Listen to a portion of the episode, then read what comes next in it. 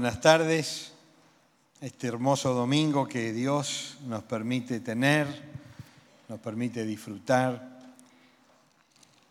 Estoy muy feliz de estar, de haber compartido este fin de semana con ustedes, queridos hermanos, amigos.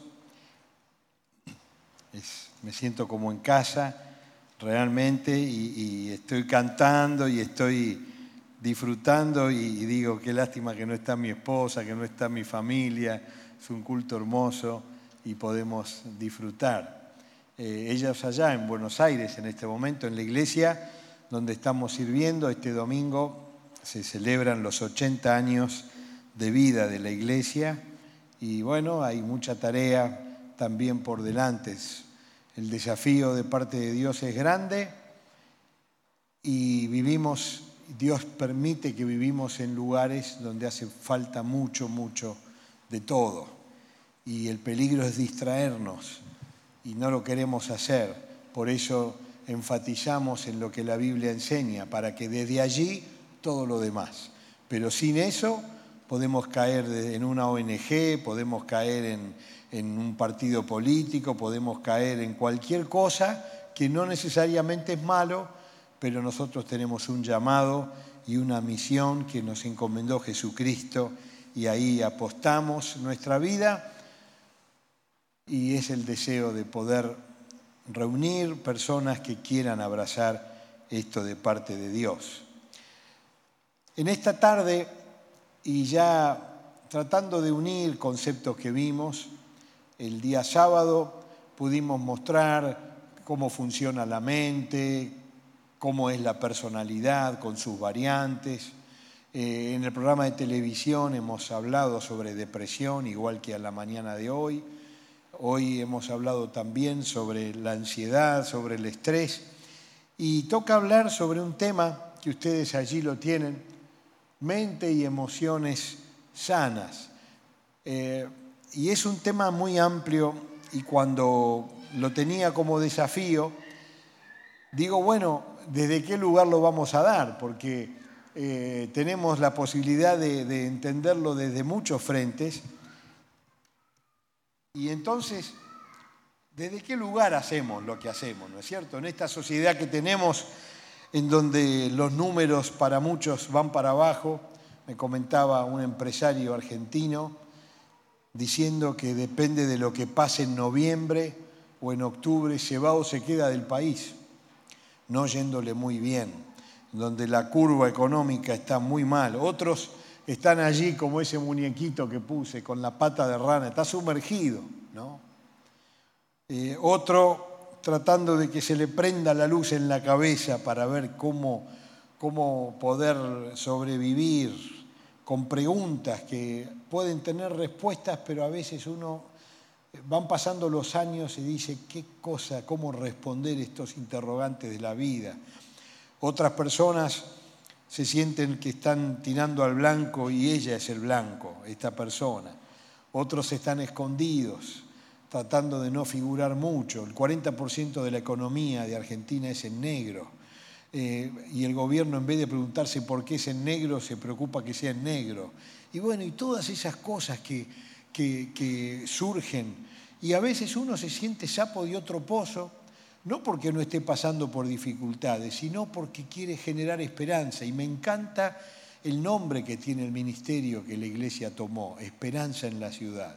Damos esperanza no solamente para que se flote, sino para poder tener proyectos de vida que apunten a una familia sana, que pueda apuntar a vivir un equilibrio que eso tiene que ver con la madurez. Y en ese contexto, como personas, vemos y nos quedamos parados y decimos, bueno, ¿a dónde apuntamos? Mente sana y emociones sanas.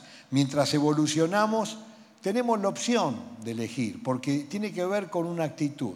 Y cuando uno piensa en eso, piensa en qué tipo de persona quiero ser yo, porque eso lo tengo que determinar yo. Hay personas que son ignorantes.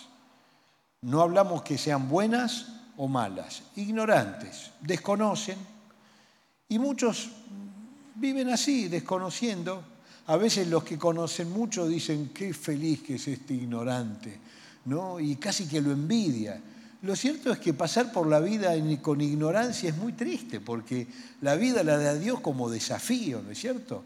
Eh, eh, en el libro de la Biblia, en el Génesis, dice que se nos dio todo para que lo administremos y la ciencia permite conocer y administrar, y los trabajos y las profesiones para que todo rinda más. No es el camino elegir ser ignorante, pero algunos, bueno, están ahí. Yo me corro de ahí a fin del año pasado, dije, Señor, yo no quiero ser ignorante.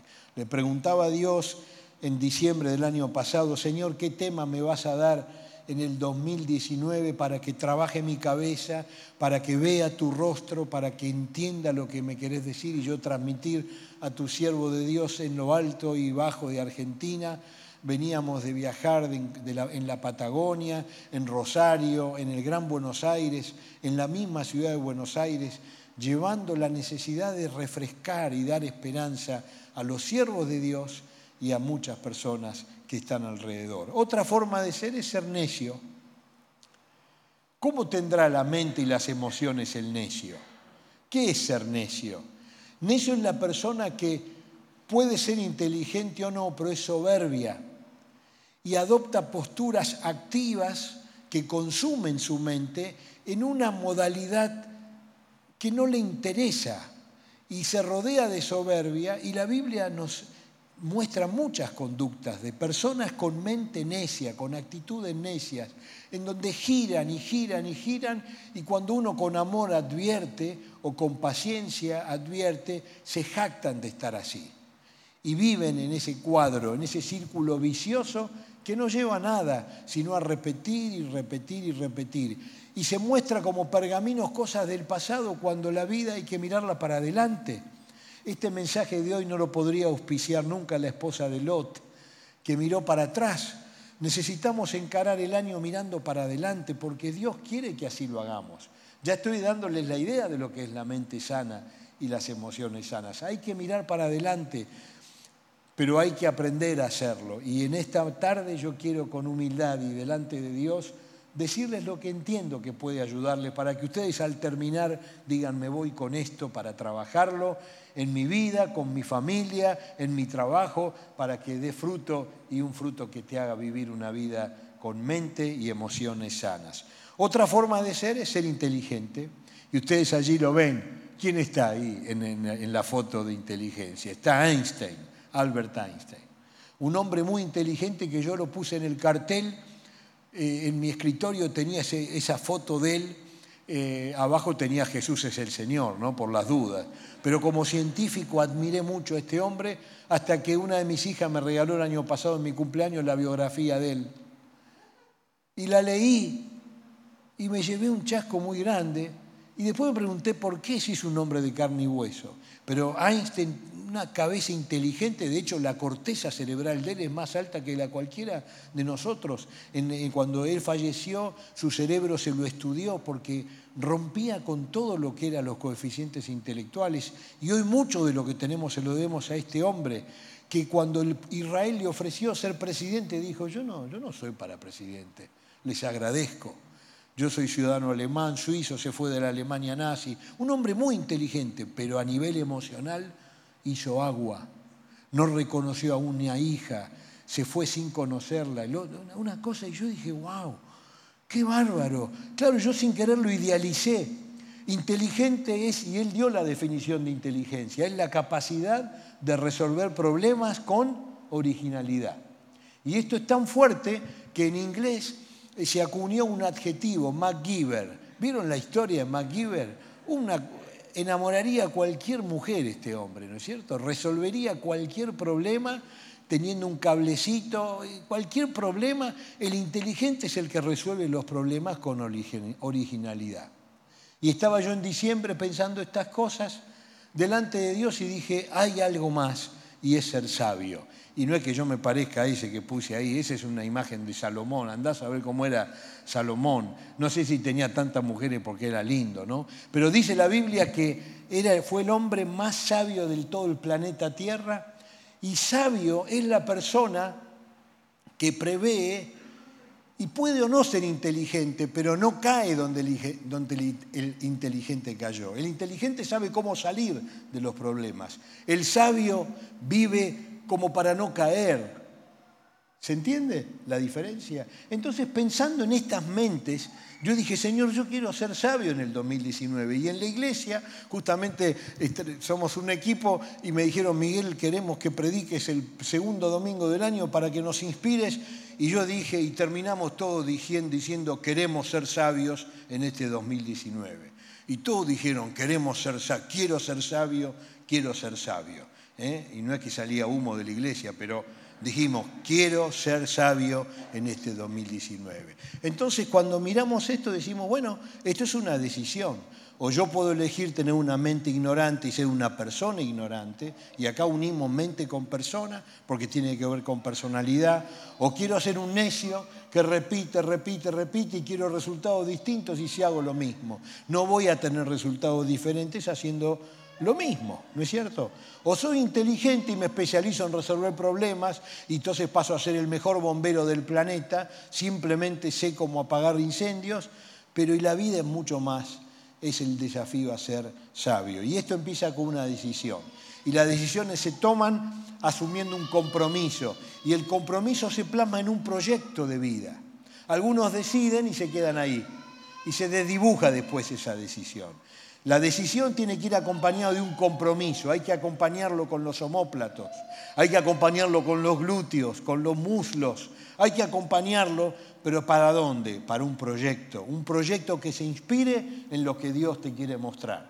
Esto así debe ser el 2019 y Dios quiere que seas una mente sana, con emociones sanas, apostando, invirtiendo en la sabiduría para que lo que hagas refleje la sabiduría de Dios. Y pensando en esto, entonces dije, bueno, ¿a dónde tengo que ir para entender el sabio? Bueno, y simplemente dije, tengo que ir a Proverbios. Y Proverbios capítulo 4, el, sabio allí, el apóstol, el sabio allí nos muestra qué es el secreto. Y dice, hijo mío, atiende mis consejos, escucha atentamente lo que digo, no pierdas de vista mis palabras, guárdalas muy dentro de tu corazón. Ellas dan vida a quienes las hallan, son la salud del cuerpo. Por sobre todas las cosas, cuida, guarda tu corazón porque de él mana la vida.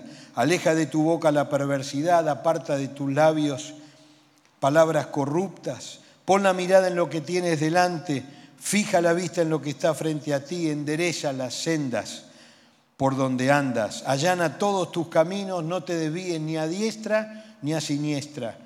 Apártate de la maldad, en Proverbios capítulo 4. Vidas sabias.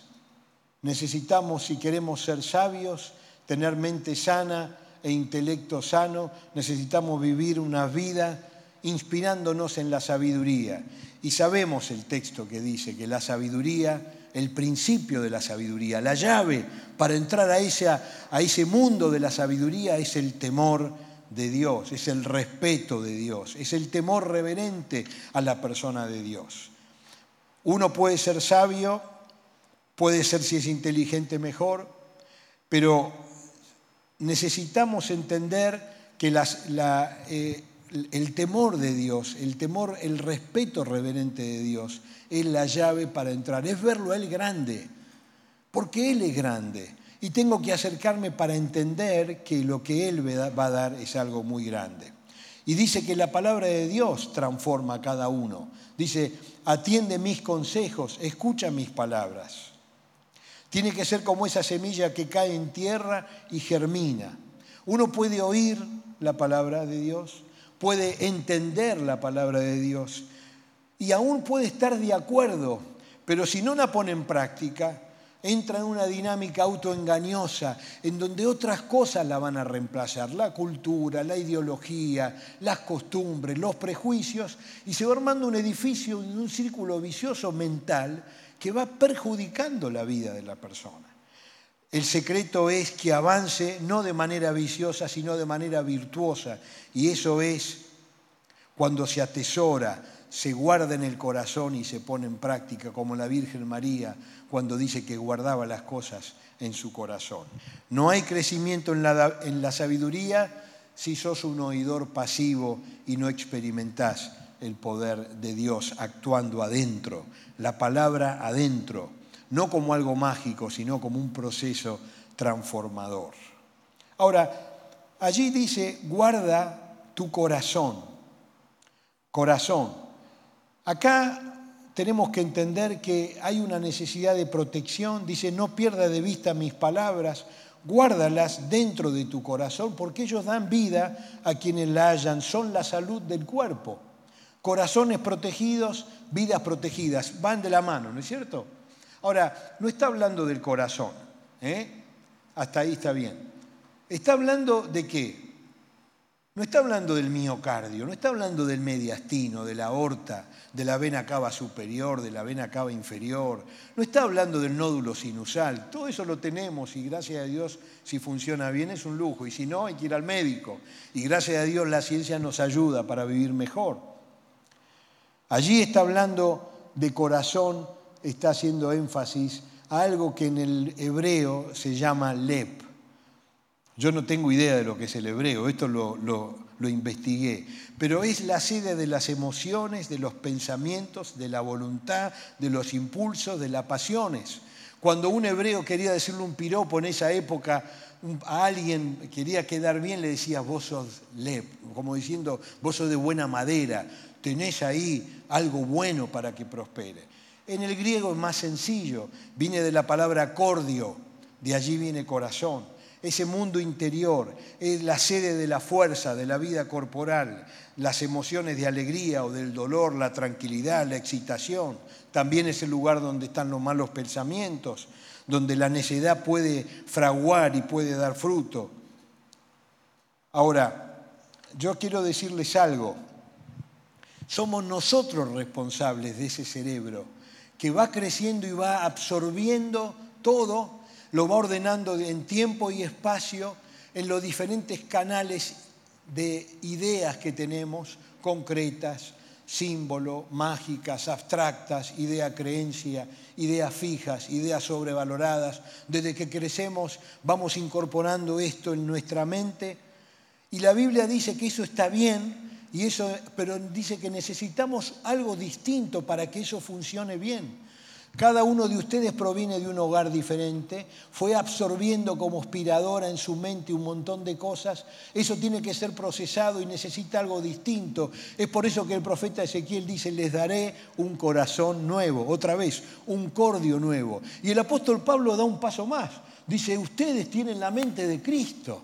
¿Sabías eso? Si sos hijo de Dios, tenés la mente de Cristo. Ahora, de ahí a que funcione. Y tiene que funcionar, ¿cómo no? Qué tremendo es tener algo valioso y tenerlo ahí en un rincón, ¿no es cierto? Tiene que funcionar y para funcionar hay que hacer un cursito, hay que aprender, hay que animarse. Nosotros en Buenos Aires hemos tenido años donde se cortaba la luz todo el tiempo, años atrás. Veníamos bien estos años, pero hubo dos o tres días de calor en donde era tan intenso que se cortaban la luz porque eh, y no la programaban, bien a lo porteño, todo muy chambón, ¿no es cierto? Y yo soy porteño y estoy contento de serlo, pero de golpe estar casi 24 horas sin luz daba mucha bronca en plena ciudad. Y uno no sabe si tirar la comida, si, ¿qué, hacemos con lo Es una situación, y yo le dije a un amigo, le dije, estoy, me dice, Miguel, ¿cuánto hace que querés comprar un generador, se llama, eh, que genera luz? Y le digo, me dice, te la voy a llevar. Y a las dos horas me trajo una, cosa enorme, me hacía acordar a la carpa de la amistad o cuando íbamos en otros lados, ¿no? Y me dice, tenés que hacer así.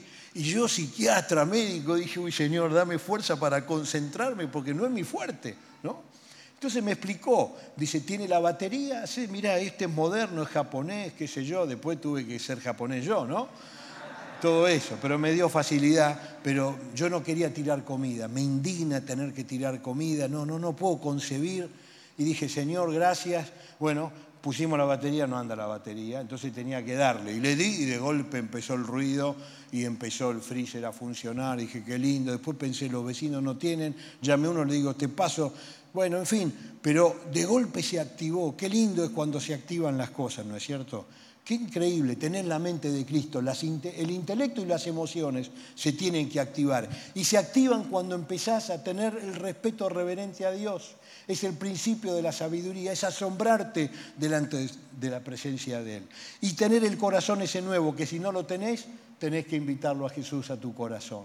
Él va a dar motor a, ese, a esa mente, a ese ser, a ese cordio, para que active todo lo bueno que puede ser y como sabemos, él llama a tu corazón y quiere que entre y cuando entra lo empieza a cambiar, lo da nuevo, como dice Pablo, de modo que si alguno está en Cristo es una nueva creación. Las cosas viejas pasaron, todas son hechas nuevas. Ahora, no es un acto mágico, yo voy presenciando ese cambio y se va activando mi bocho para hacer lo que Dios quiere. Mente y emociones sanas. David dice que era conforme al corazón de Dios y no era perfecto, ¿eh?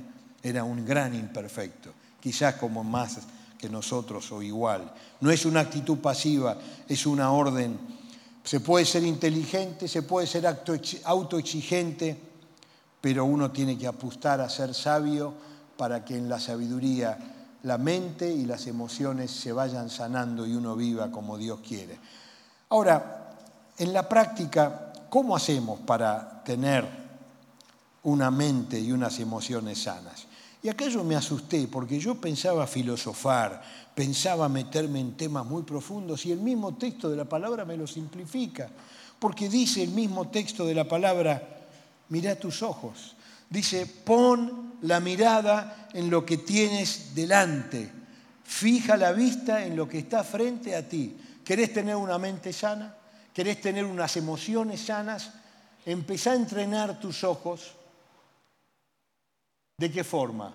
Mirando para adelante, fijando lo que está frente a ti. Miren qué práctica que es la palabra de Dios. Jesús dijo que la vista es la entrada a la mente, ¿no es cierto? Y la mirada es el punto. Pon tus ojos en lo que tienes delante. Yo ahí elegí esos ojos. Eh, ustedes saben que los ojos claros son defectos, ¿no? Yo tengo ojos verdes, salía mi abuela. Eh, los armenios no solemos tener ojos claros. Se ve que en mi ascendencia se metió alguno que no lo era tanto, pero siempre decimos salimos a la abuela y algunos primos tenemos ojos verdes.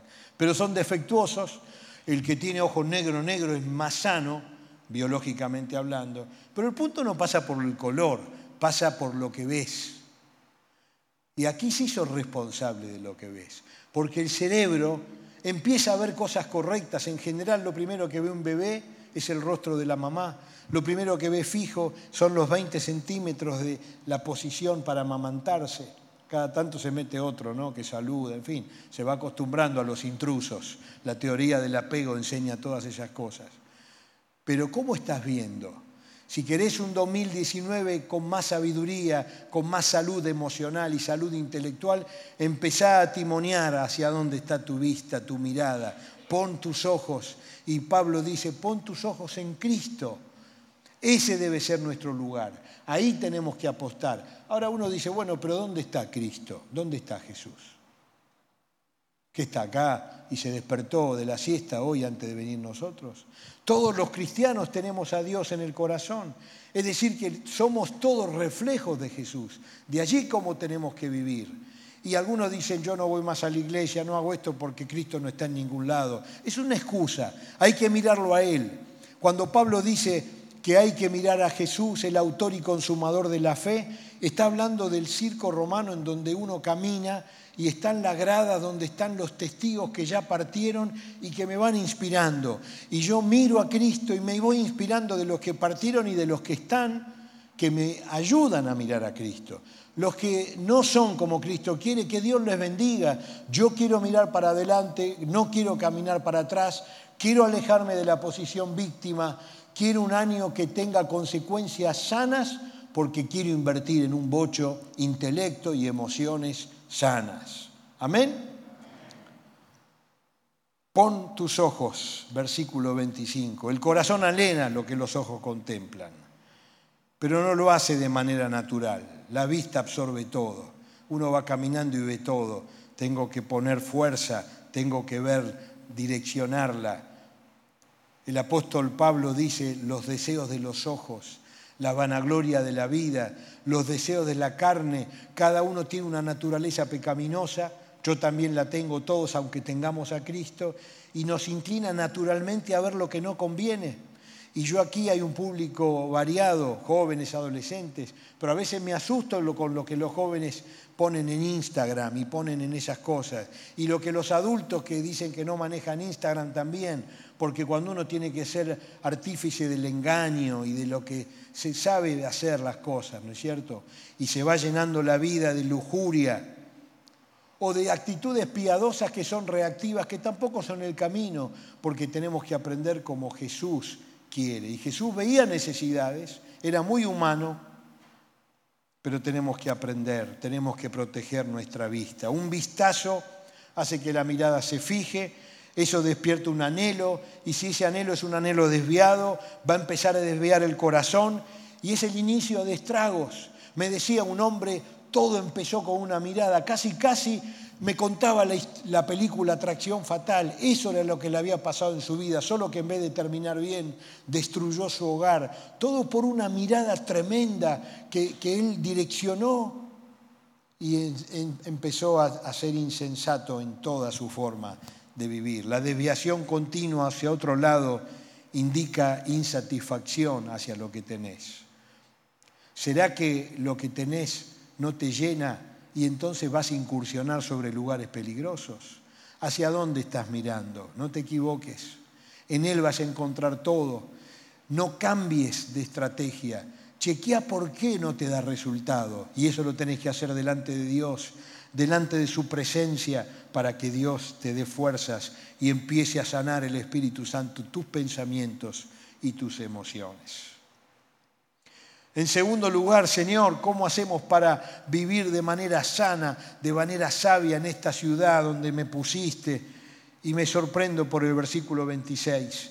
Ahí el versículo 26 dice, endereza la senda por donde andás, allana todos tus caminos, no te desvíes ni a diestra ni a siniestra, apártate de la maldad. Y puse pies femeninos eh, quizás tendría que haber puesto masculinos también, pero los pies de los hombres son bastante feos para ponerlos, ¿no? Pero ahí hay pies de modelos y no son muy lindos los pies. ¿eh?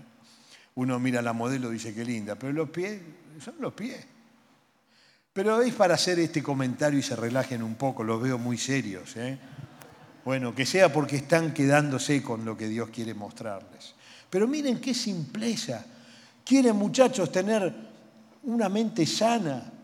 Chicas, quieren tener emociones sanas. No, no, se compliquen tanto. Acérquense al temor reverente de Dios. Asómbrense a la presencia, en la presencia de Dios y chequeen la mirada y vean por dónde andan los pies. ¿Por dónde van tus pies? ¿Es un camino recto? ¿Cómo es tu GPS? Y miren, me encanta el texto porque dice, endereza las sendas por donde andas. Qué bueno es nuestro Dios. Qué hermoso es el Señor. Dice endereza, asume que nos torcimos. Y no, que, no es verdad que nos torcemos mucho. Yo cuando nos, recién nos casamos le decía a mi mujer, mi amor, qué lindo cómo llenás ese 10% de imperfección mía. Una sola vez se lo dije. Después dije el 40% de mi imperfección. Ahora no digo nada porque es un ida y vuelta, ¿no? Quise ser un piropo y por poco salgo disparado. ¿eh?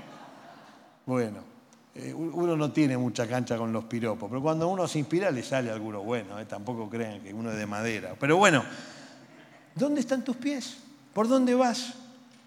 ¿Querés ser sano? No, no te compliques mucho. Enderezá, ¿por dónde vas? Es normal equivocarse. Hay muchas tentaciones, hay desvíos. Y me encanta cuando yo le compartía a muchos de mis pacientes el testimonio de Palau compartiendo su enfermedad y diciendo de la noticia de su enfermedad. Y diciendo que si Dios se lo lleva, se lo lleva, y si no, qué bueno es Dios, que nos sigue perdonando. Y los pacientes me decían, ¿y este quién es? Y le explicaba y se sorprendían porque a uno lo vienen a ver porque están mal. Y yo le mostraba a este otro que está mal, a quien yo quiero mucho, y se sorprendían de cómo mostraba la bondad de Dios. Dios es bueno. Nuestro Dios es un Dios bueno, no quiere que te portes bien para que te dé un beso, Él te quiere abrazar aún portándote mal. Lo que te pide es que te enderezcas. Dice la palabra de Dios, el que confiesa su pecado y se aparta alcanzará misericordia. No el que confiesa su pecado nada más. Hay que confesarlo y hay que apartarse. Y si después volvés, quédate tranquilo, tenés que volver a apartarte. Porque Él te ama, porque quiere lo mejor. Ayer me decía un joven, sigo buscando el abrazo de mi padre y no lo tengo. Y esta es una historia que la escuchamos con muchos pacientes que en el dolor nos dicen, me forcé, me forcé, fui al acto, me dieron la bandera y trataba de ver a mi papá y no estaba ni en figurita. Y usted me dice que lo perdone. Endereza tu camino. Lo único que hay que ser inteligente también, ¿eh? miren, yo esto lo aprendí a la fuerza. Dice, allana todos tus caminos, allana. Nosotros tenemos una casa y porque lo aprendimos así, es una casa pastoral, somos hospedadores, disfrutamos mucho, ahora nos va quedando grande la casa y bueno, pero la disfrutamos. Pero cuando eh, eh, éramos más jóvenes, en una oportunidad vinieron como 40 personas a casa, mis padres, nos encargamos de que todos se vayan y nadie ayude, porque era una manera de decir, vayan tranquilos, lo hacemos nosotros. Se fueron la visita y mi papá dijo, bueno, Miguel, Dani, vamos a empezar a ordenar y, mi mamá lavando y cada uno, ¿no? Y yo dije, yo voy a juntar todos los platos. Yo salí a mi abuelo, tengo manos grandes, siempre me dijeron eso. Entonces agarré los platos, los cubiertos, todo, fui haciendo una torre de pizza, ¿no? Así.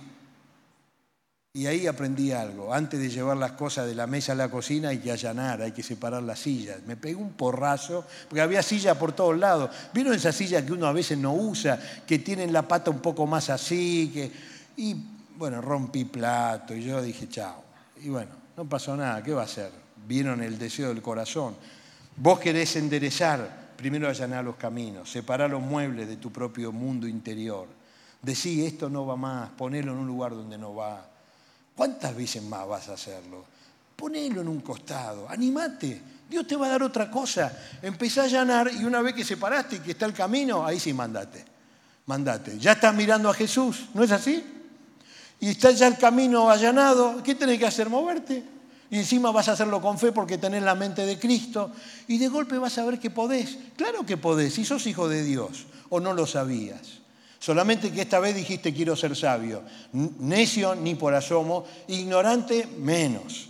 Inteligente, ya está. Eso es para hacer facha nomás, ¿no? Soy inteligente, ¿cómo no? Pero quiero ser sabio y quiero tener una mente y emociones sanas. Enderezar, enderezar, allanar los caminos. Y cuánto más si llevas pesos o cargas que hay que ir dejando en el camino. La vida sin querer nos va entrenando para que vayamos dejando todo. Mi papá falleció a los, a los 78 años. Llega el día del padre y decíamos, papi, ¿qué te regalo? Me dicen, yo te iba a decir, ¿qué te regalo yo? No, papi, ¿te regalo yo o algo? ¿Querés una camisa? No, yo tengo camisa. Uno se va poniendo viejo y usa menos las cosas, o se gastan menos, no sé qué pasa. Y a mí me está empezando a pasar eso y digo, hay que desprenderse, ¿no? Hay que empezar a desprenderse. Y mi señora se está inspirando en una mujer japonesa, americana, está mirando YouTube. La cuestión que yo un día entré y digo, ¿qué pasó acá? Dice, esto lo vamos a regalar todo. Pero si ya regalamos un montón de cosas. No hay problema, ¿no? Dice, pero tenemos un montón de cosas. Y ahora en casa para buscar una media, una remera, tengo que andar porque son otras cosas. ¿Ustedes conocen a esa mujer acá? ¿Lo hicieron? Es impresionante, ¿no?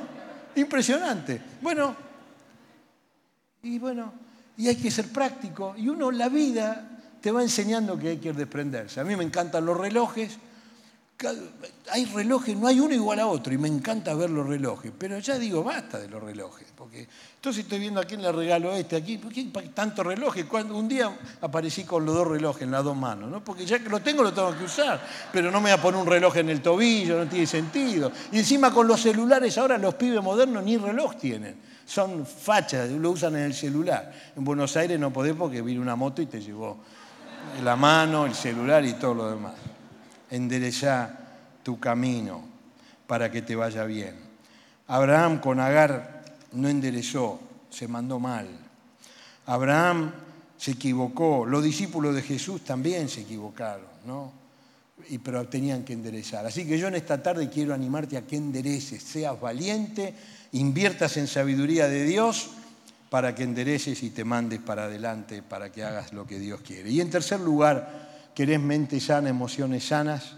Otra vez la palabra es muy práctica. Entrando por esa puerta que es el temor reverente de Dios, asombrándote de cómo es Dios, dice, ahí está, la lengua, aleja de tu boca la perversidad, aparta de tus labios las palabras corruptas.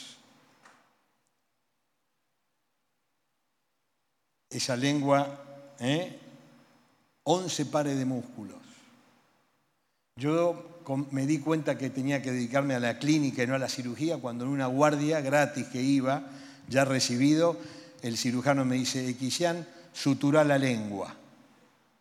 Yo dije, ¿quién me mandó a estar acá? No, esto no es lo mío. Mi hermano estaría chocho, él es urólogo, hace, él sutura, tiene esa habilidad. Yo me gustó lo clínico la lengua es tremenda, pero ahí no está hablando de la lengua, ¿no? Está hablando de la boca, del uso que yo le doy a esto que tengo. Y si querés ser sabio y si querés tener de Dios sanidad a tus emociones y a tu intelecto, fíjate lo que hablas. Cuídate lo que hablas. No es que te quedes mudo, ¿eh? porque algunos dicen, no, entonces yo me quedo mudo y no hablo nada. No, eso no, eso no es verdad. No hay que hablar, pero hay que hablar y hay que bendecir. Y si ahí están chumeando y están diciendo cosas que son o no son, que Dios le bendiga.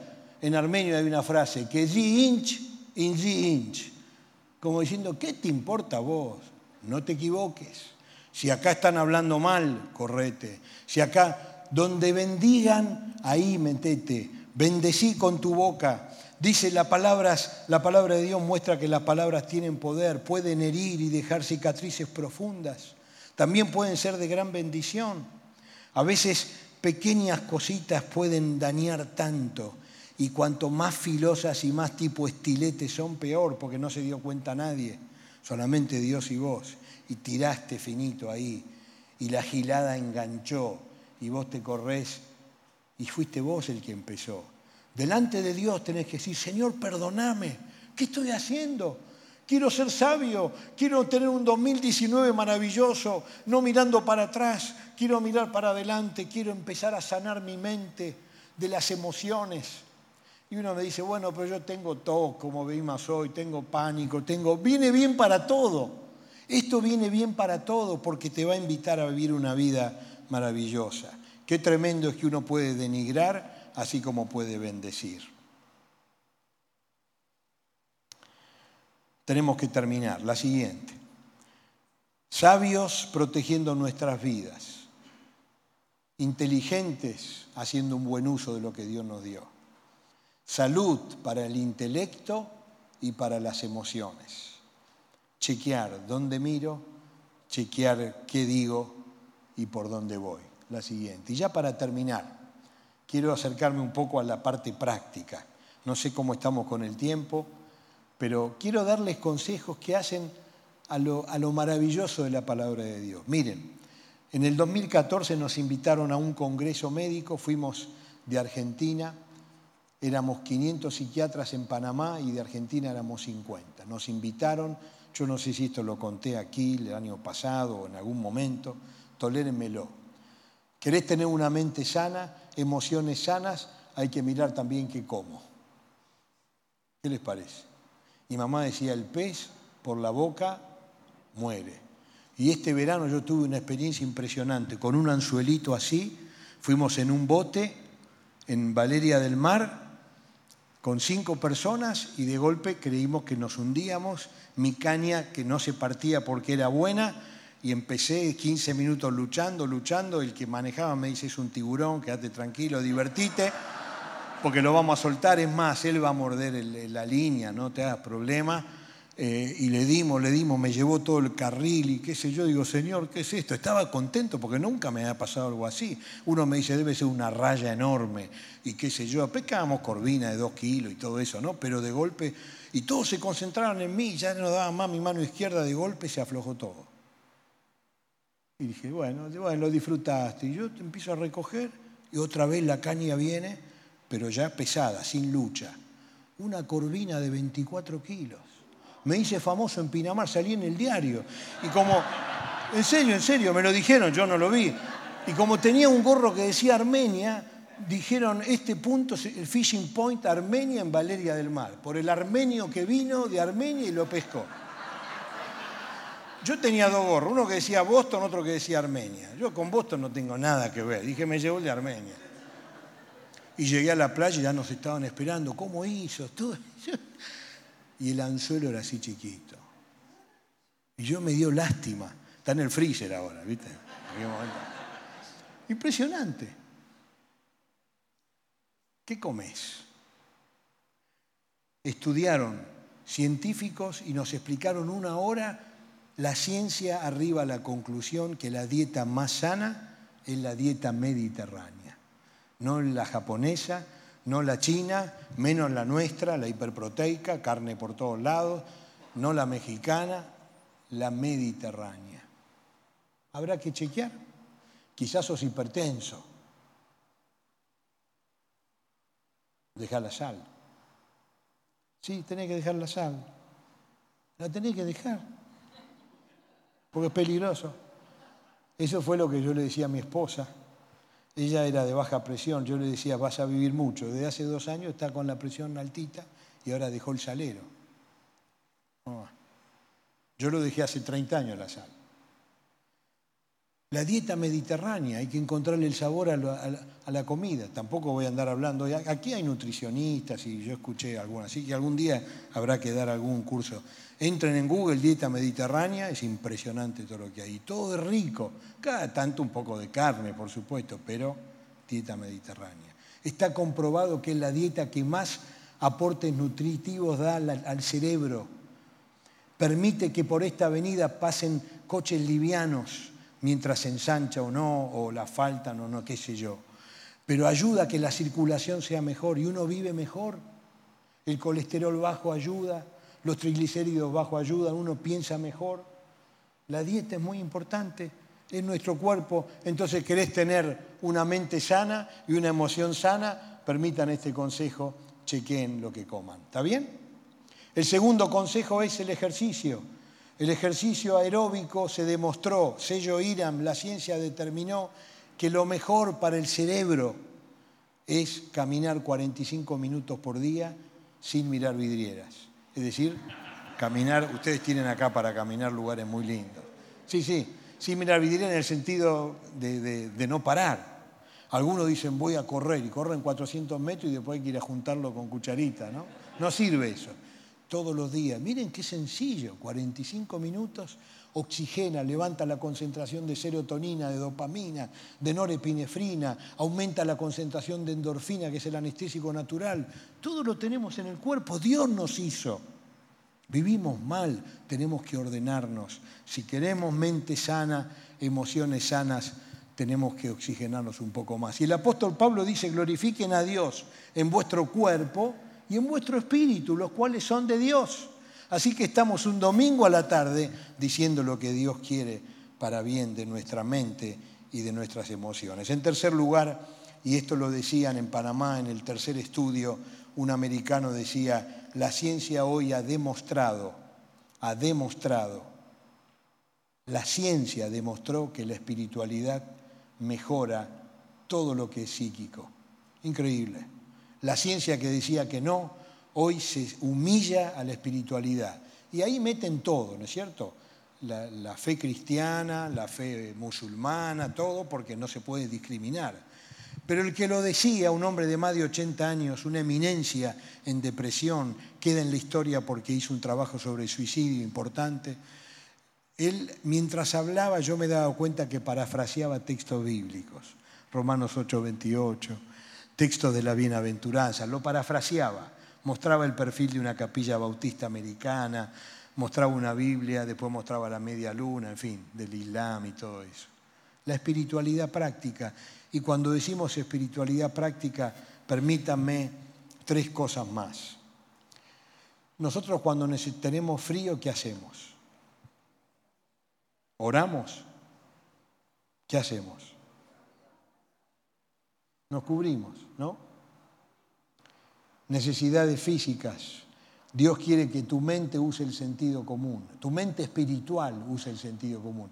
El apóstol Pablo se estaba muriendo en Roma estaba, ya tenía el ultimátum, tenía el privilegio por ser ciudadano romano, iba a ser decapitado en vez de crucificado. Y estaba trabajando y ya estaba mal físicamente, con casi 65 años, estaba a punto de ser eh, decretada su muerte y, y le manda a Timoteo, en la segunda carta a Timoteo, le dice, Timoteo, tengo frío. Y no dice, confío en el Espíritu Santo que me va a dar calor. No dice, estoy orando para que Dios me mande ángeles. Dice, tráeme la capa que te dejé a vos. Me olvidé mi campera en tu casa, tráemela que me estoy congelando. Creyente, espiritual, una mente sana, emociones sanas, es ser coherente. A veces creemos que el cristiano tiene que ser un ungido, tiene que tener una aureola de no sé qué. Es ser práctico, es tener sentido común. Hay necesidades intelectuales. El apóstol Pablo le dice, y cuando vengas, tráeme los libros, porque no sé cómo puedo para parar estos, me vienen miedos, me vienen dificultades, me vienen pensamientos, cómo va a ser cuando me corten la cabeza. Empiezo a pensar, mi mente se va para cualquier lado, me doy cuenta que necesito los libros para que Dios me bendiga. ¿Qué estás leyendo? ¿Cómo estás cultivando tu mente? ¿A dónde apuntan tus emociones? Mi señora le gusta leer novelas. Ella antes de dormir lee novelas. Yo no me, no, no, me pone nerviosa la novela. Siento que pierdo tiempo. Es un raye que yo tengo. No, no está bien. Y si me gusta leer novelas son la de Cuo Vadis, la del Imperio Romano, ¿no? que ya la leí y son todas así grandes. No, no, ya no, hoy. Pero la lectura es positiva, nos hace bien nos alimentamos el intelecto, lo activamos, no solamente para los mayores que le tienen miedo al Alzheimer, hay que leer, hay que leer, no hay que ver tanto celular, hay que ir a los libros, si tenés el libro por celular, bueno, no hay problema, pero hay que mirar, hay que meditar, hay que repasar, es la manera de que tu mente también sea sana tus emociones van a acompañar. Recursos cognitivos de manera gradual. Si nunca leíste, no digas voy a leer la Biblia en dos meses. No la lees nunca y en dos meses vas a leer la Biblia sentido común. En tercer lugar, mente sana, emociones sanas, necesidades afectivas. Timoteo, de paso te lo digo, tengo frío, tráeme la capa, tráeme los libros, pero te llamo porque te extraño, hermano. Te necesito, estoy solo como un hongo acá. A veces me pongo a llorar y no veo ningún ángel necesito que vengan. Se fueron todos, me dejaron solo, están todos con miedo. Yo no tengo miedo. Si leemos el pasaje dice, me espera el premio. No es que me mueve el miedo, pero es una lucha que hay que vencer. Y quiero tener mente sana, emociones sanas. Te extraño. Pedid y se os dará. Y yo me imagino el abrazo de Pablo cuando lo vio a Timoteo o a Tito o a sus hijos en la fe cómo se habrán abrazado, me lleva a Éfeso cuando se despidió de Éfeso de los ancianos, cómo lloraron. Qué lindo es estar acompañado, esto de estar juntos, somos carbones encendidos, no necesitamos. La Biblia habla de la amistad, la Biblia habla del compañerismo, más que de un montón de otros temas por los cuales muchos creyentes hasta se pelean. La Biblia habla de la amistad, recursos afectivos, nos hace bien estar juntos. Aunque hay algunos que son bravos, nos hace bien estar juntos, porque ese bravo te estimula que vos aprendas a tener más paciencia. Y cuando se te termina, decirle, hermano, aflojá, ya, ya me dieron el título, cambié un poco vos, aflojá un poquito, pero nos hace bien, emocionalmente nos hace bien. La Biblia dice que perdonar cuánto? 70 veces 7. 70 veces 7, una y otra vez. Y hay que aprender a pedir perdón, y hay que aprender a confesar, y hay que aprender a relacionarse querés una mente sana, querés emociones sanas, se van a ir sanando en la medida que veas dónde mirás, que veas cómo caminás y que veas lo que hablas, usando el sentido común, inspirándote en el temor reverente de Dios y todo lo que hagas, dice la palabra de Dios, va a ser para su gloria. Enséñanos a contar nuestros días, que traigamos al corazón sabiduría.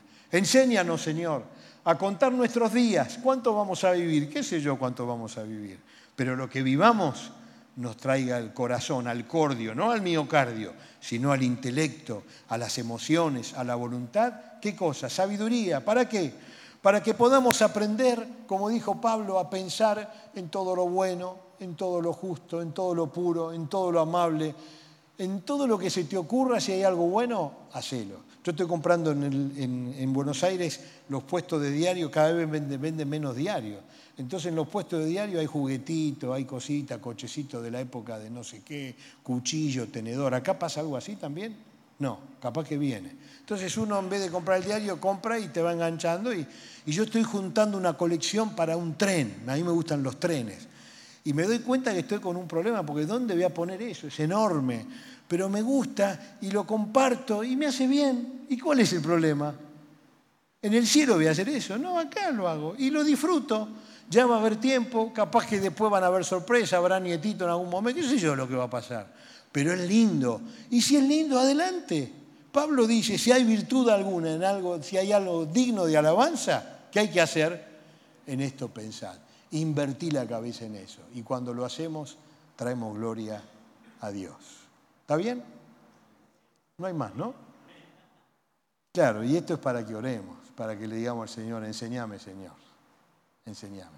Yo no sé si lo frustré a alguno hoy, porque quizá esperaba cosas neurobiológicas, o como dije hoy, esperaba cosas de la psicoinmunoendocrinología. ¿eh? Algunos me dijeron, ¿qué es eso? No, bueno, no, esto, esto es sencillo, la vida es más sencilla de lo que pensamos. Así que les animo a que se manden. ¿Les parece? ¿Nos ponemos de pie? y le decimos al Señor juntos. Yo sé que la reunión va a terminar después, vamos a cantar, pero qué lindo es decirle, Señor. Y yo quiero invitarte a que hables con Dios. Y acá se toman la mano y se abrazan. Yo no sé, hacerlo en todo caso con quien vos quieras, pero le estás diciendo te necesito, le estás diciendo te necesito, te quiero. Y de paso si querés decirle perdoname, pero tampoco ahora, ahora vamos a hablar con Dios, ¿eh? a la salida. Pero qué lindo, ¿no es cierto? Y que surja aquí una oración que se eleve al cielo, esto va a generar bendición, es motorizar la mente de Cristo que tenemos para que genere emociones, sentimientos e ideas que sean para su gloria. Jesús, te damos gracias Señor porque escuchamos tu palabra, nos inspiramos en siervos tuyos, nos acercamos a tu presencia y nos sorprendés, Señor, y decimos, wow, qué increíble, cuánto hay para hacer. Pero qué lindo es que sos un Dios que ama la gradualidad, porque desarrollamos fe, damos un paso, otro paso, otro paso, y cuando nos dimos cuenta, estamos maduros en Cristo, empezamos a pensar como Él, nos alejamos de las iras, de las necedades, de los celos, de las contiendas, de las borracheras, de las orgías, y Pablo dice de cosas semejantes a estas, y nos acercamos al fruto del Espíritu.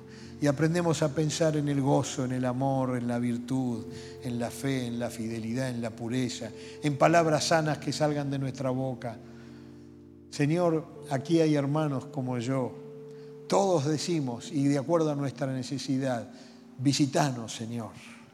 Llenanos con tu Espíritu Santo.